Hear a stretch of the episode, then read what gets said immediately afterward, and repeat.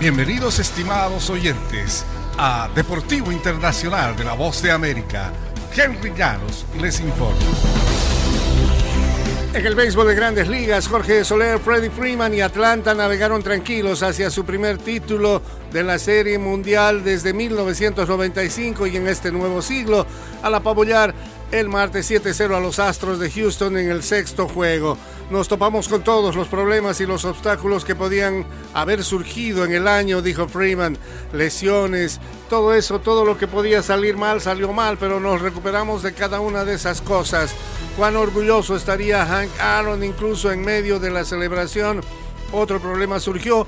El gerente general Alex Antopoulos, arquitecto del repunte increíble de Atlanta en la segunda mitad de la campaña, debió ausentarse de la coronación luego de dar positivo al COVID-19. Tuvo que presenciar el juego de su casa desde sus habitaciones. Entre tanto, Carlos Correa se mantuvo de pie en los escalones de la Gaceta para ver a Juleski Guriel cuando conectó un rodado para el último out del sexto juego de la Serie Mundial.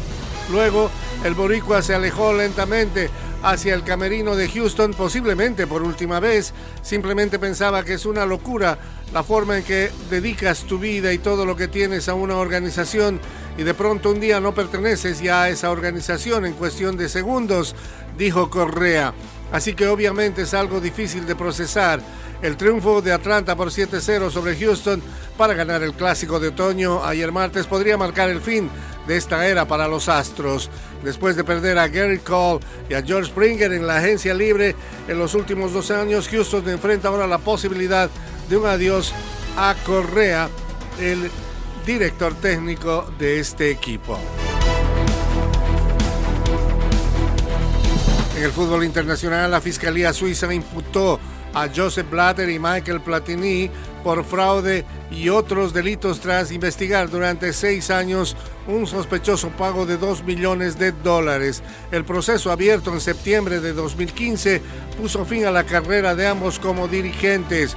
Blatter fue defenestrado antes de tiempo como presidente de la FIFA y Platini, entonces máximo jerarca de la UEFA, vio naufragar su ambición de convertirse en el heredero de su ex mentor en la entidad rectora del fútbol mundial.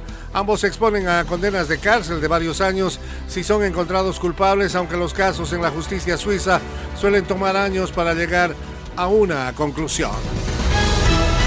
Y hasta aquí Deportivo Internacional, una producción de La Voz de América.